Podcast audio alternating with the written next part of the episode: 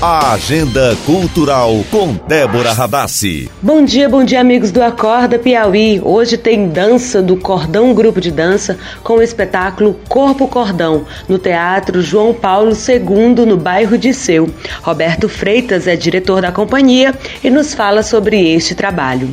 O espetáculo Corpo Cordão é resultante da pesquisa e dissertação de mestrado intitulada Corpo Cordão Cartografias de Jovens Dançantes em Teresina, Piauí, que foi realizada de 2015 a 2017 na Universidade de Brasília e trata sobre as relações de cor jovens corpos dançantes das crianças e adolescentes que cresceram junto ao Cordão Grupo de Dança na periferia do Renascença 3 e na comunidade artística teresinense piauiense. Corpo Cordão, hoje às 19h30 no Teatro do Disseu.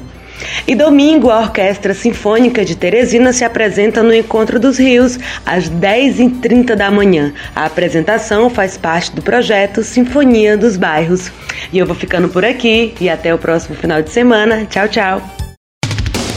A Agenda Cultural com Débora Radassi.